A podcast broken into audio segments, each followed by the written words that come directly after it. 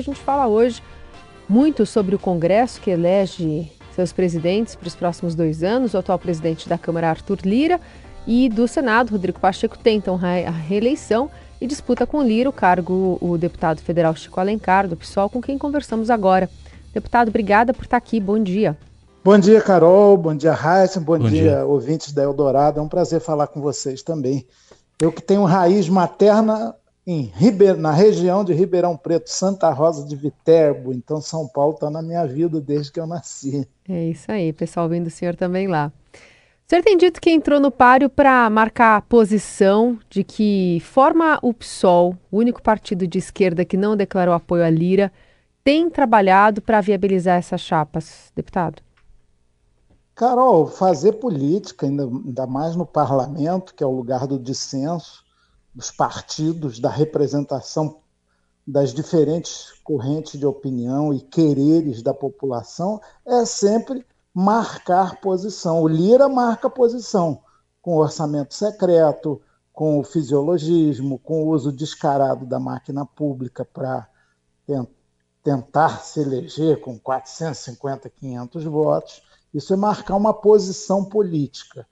É, a minha candidatura, que não é só minha, é do PSOL da rede, de outros deputados que têm independência e querem exercer a sua função com dignidade, ela tem a posição de buscar um parlamento que não seja nem é, chantagista em relação ao executivo, né, criar dificuldades para obter facilidades, embarrear, em vez de se voltar para causas, se virar para cargos, em vez de pensar no bem comum e coletivo, pensar nos bens particulares, no patrimonialismo tão presente na história brasileira, e uma candidatura por um parlamento que seja uma usina não poluidora de produção de ideias para a sociedade, da alta política, e não desse intestino grosso da pequena política, que no Brasil já há algum tempo se tornou a grande. É uma lástima, eu quero contraditar isso nessa disputa e ao longo do mandato. E, deputado, como é que choveu o fato de eh, partidos que são aliados do governo estarem com Arthur Lira em nome da chamada governabilidade? Pois é, em nome da governabilidade se faz tudo, às vezes se ultrapassa até limites éticos, o que não pode acontecer porque senão é, se cria mais uma vez aquilo que alguns chamam de transição intransitiva no Brasil. Você expressa um anseio de mudança, vence as eleições e depois fica paralisado, porque ficou prisioneiro de forças retrógradas. Isso do inimigo visceral de ontem virar o aliado de hoje é sempre ruim. Eu não estou numa posição sectária, achando que não tem que ter aliança, que não tem que se compor, mas tudo às claras, tudo na política, digamos, a partir de programas, de propostas. Eu respeito a decisão dos partidos, estranho, porque vi até ontem críticas muito fortes, inclusive à gestão do Lira. Eu não estava na Câmara nessa última legislatura, mas ouvi de parlamentares do PT, do PDT, do PSB, do PCdoB, do PV, da rede que está conosco, sendo coerente nesse sentido, críticas muito fortes à maneira como Lira governou, inclusive apoiando Bolsonaro em tudo e por tudo, é, engavetando impeachment, como o Rodrigo Maia antes já fizera. É, é por exemplo, facilitando e acelerando a votação do projeto de mineração em terra indígena. Então, isso tem a ver com a tragédia terrível dos Yanomami, por exemplo. Isso é uma desgraça que se abate sobre todos nós e temos responsabilidade sobre ela. Autolicenciamento ambiental e, enfim, é, havia muita crítica. Agora virou ah, é a vida, é a real política. Não, a vida pode ser diferente. E a gente tem que é, ousar. Aliás, a humanidade só caminhou na ciência, no conhecimento, na própria política e na civilidade porque grupos, até inicialmente minoritários, mesmo nas religiões mais autênticas, minorias conseguiram ser aquilo que Dom Helder Câmara, chama, Câmara chamava de minorias abraâmicas, conseguiram avançar, ousar, é, manter acesa a chama da utopia. Aliás, sem utopia a política se corrompe até. É, não é a utopia de ficar nas nuvens romanticamente, é sonhar alto com os pés no chão. Acho que essa é uma necessidade que está existindo no Brasil e eu, modestamente, com todas as minhas limitações, quero expressar isso com essa candidatura à presidência da Casa. Deputado, é, quais são suas prioridades, né? As prioridades dessa chapa? O senhor falou aí sobre é, a questão envolvendo o, Centrão, o uso de, de o orçamento secreto, enfim, a gente está no meio de uma crise ao povo Yanomami, uma pauta iminente que vem, inclusive, do governo, que é a, a intenção de se fazer um avanço da reforma tributária. Quais são as prioridades da sua chapa?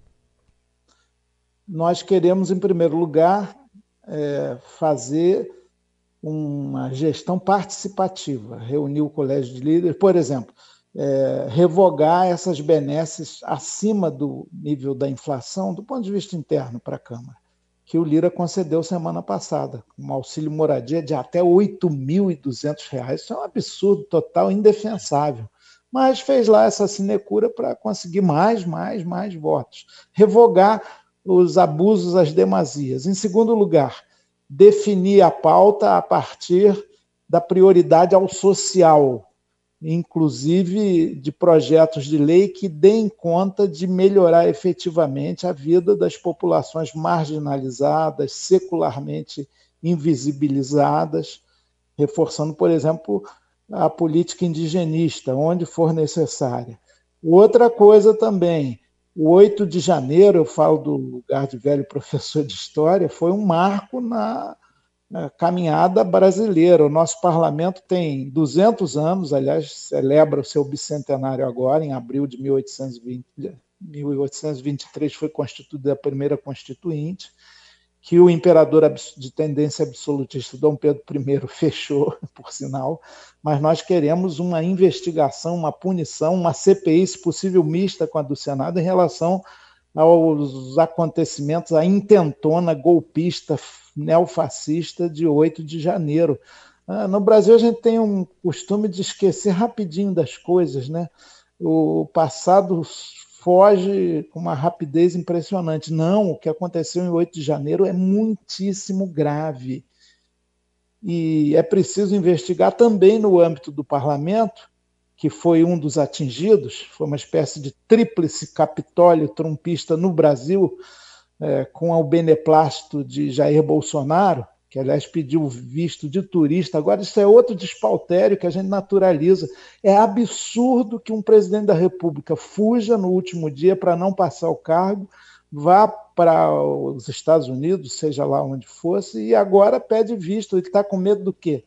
Então, isso é absurdo. Ele tem a ver com aquela tentativa de golpe. Tem que se investigar isso no âmbito do parlamento também, porque ele foi atingido quem financia, quem estimula, quem planeja, quem executa, civil ou militar. E, e, claro, a pauta prioritária mais geral, as comissões são muito ricas para discutir uma série de assuntos, tem que funcionar no plano das ideias, do bom debate, e isso é possível, eu já vivi isso, mas a pauta principal é a reforma tributária progressiva que supere essa injustiça fiscal que existe no Brasil, onde o mais pobre é, por incrível que pareça, mais gravado, até quando compra um quilo de feijão. Então, a realidade tributária no Brasil é muito, é um emaranhado, tem sobreimposto e grava mais quem vive de salário do que quem vive de uhum. rendas ou grava mais o trabalho do que o capital. A reforma tributária tem que caminhar nesse sentido, senão vai ser mais do mesmo. Então, eu penso, inclusive, criar um conselho, a exemplo do que corretamente o governo Lula criou ontem, de representação das entidades da sociedade civil brasileira, de caráter nacional, é claro, para que a mesa diretora da Câmara ouça a cada semestre essas entidades todas, a fim de sintonizar mais a sua pauta de votações com o interesse social. A praça tem que reverberar nos palácios do Brasil. Isso faz a democracia avançar. É, deputado, é, o, esse Congresso que está tomando posse hoje, na sua maioria, é, é formado por conservadores, para não dizer, é, porque tem uma parte ali que é radical mesmo, né, reacionária. Mas a, a gente observar, o presidente Lula ganhou com 2 milhões e 100 mil votos de diferença, mas o Congresso tem essa maioria conservadora. A gente fala muito da eleição para a mesa diretora, mas tem as comissões também, ali é um, é um campo importante de jogo. Que papel vê para as comissões e qual o perigo que elas podem correr com esse domínio mais reacionário? É, de fato, aparentemente, o perfil do atual Congresso, vale para a Câmara e para o Senado, é mais conservador e que tem um segmento, de fato, ativo minoritário extremamente truculento, ferrabras, né? que simpatizou, se não manifestou explicitamente, com a tentativa de golpe neofascista do 8 de janeiro. Eu falo neofascista por características históricas, inclusive. Tem a extrema-direita no Brasil hoje tem poder de mobilização de massa, pelo menos tinha. Claro que agora, quando a punição se abate, a depredação, o saque, o roubo é investigado e muitos estão presos, pode ser que isso tenha arrefecido um pouco, usando o nome de Deus e o nome do Brasil e os símbolos nacionais. Isso é bem característico do fascismo dos anos 30, do nazismo na Itália, na Alemanha, notadamente. Bom, as comissões são um espaço, como eu disse aqui, muito bacana de debates, cada uma, são temáticas, a educação, o meio ambiente, a tecnologia da comunicação, obviamente, a constitucionalidade dos projetos, o orçamento, que tem que ser sempre transparente e, e não para um grupo de apaniguados e secreto, esse absurdo, essa mega atividade corrupta que foi desenvolvida ultimamente. Felizmente, ainda que com atraso, o STF barrou isso, porque fere a Constituição. As comissões Ciência e Tecnologia, Cultura, elas são muito diversas, das minorias, dos direitos humanos, são um espaço de debate. E aí a gente vai ter que travar um debate, é muito trabalho. Eu estou preparado não só para esse embate de hoje, que é de tiro curto, com perdão da expressão, nesse país armamentista e odioso, é, mas para os quatro anos. Vamos travar o bom combate, não uh, reagir com truculência à truculência, opor a força dos argumentos ao argumento da força, mostrar porque esses mais extremados da direita, eles muitas vezes é, gritam porque não têm argumentos, berram porque não tem conteúdo. A gente tem que mostrar o ridículo que é essa postura e o parlamento em geral civiliza, faz as pessoas é, moderarem um pouco não as suas convicções, isso ninguém tem que moderar, tem que aprofundar, é, mas a forma como manifesta a sua opinião, porque impor, querer vencer no grito, não dá. É possível, alguém já me alertou: olha, Chico, você é um cara quase sempre calmo, com serena firmeza. Eu agradeci o elogio e merecido, mas eu fui alertado para isso. Vai ser um bom teste. Eu acho que essa turma mais radical, no pior sentido da palavra, vai aprender no convívio do parlamento que não é assim, ninguém é o rei da cocada, ninguém vai chegar a impor a sua ideia de qualquer maneira. O parlamento é o espaço do dissenso, da pluralidade, do respeito às diferenças. E assim há de ser. Eu costumo carregar sempre a esperança dentro de mim. Ela é magia para você uhum. se iludir, mas é uma imprescindível companheira de viagem. Muito bem, a gente agradece a participação do deputado federal Chico Alencar, do PSOL, com quem conversamos sobre essa eleição hoje, especialmente na Câmara dos Deputados. Obrigada, até a próxima. Eu que agradeço. Primeiro de fevereiro, dia novo, mês novo, vida nova. Vamos em frente.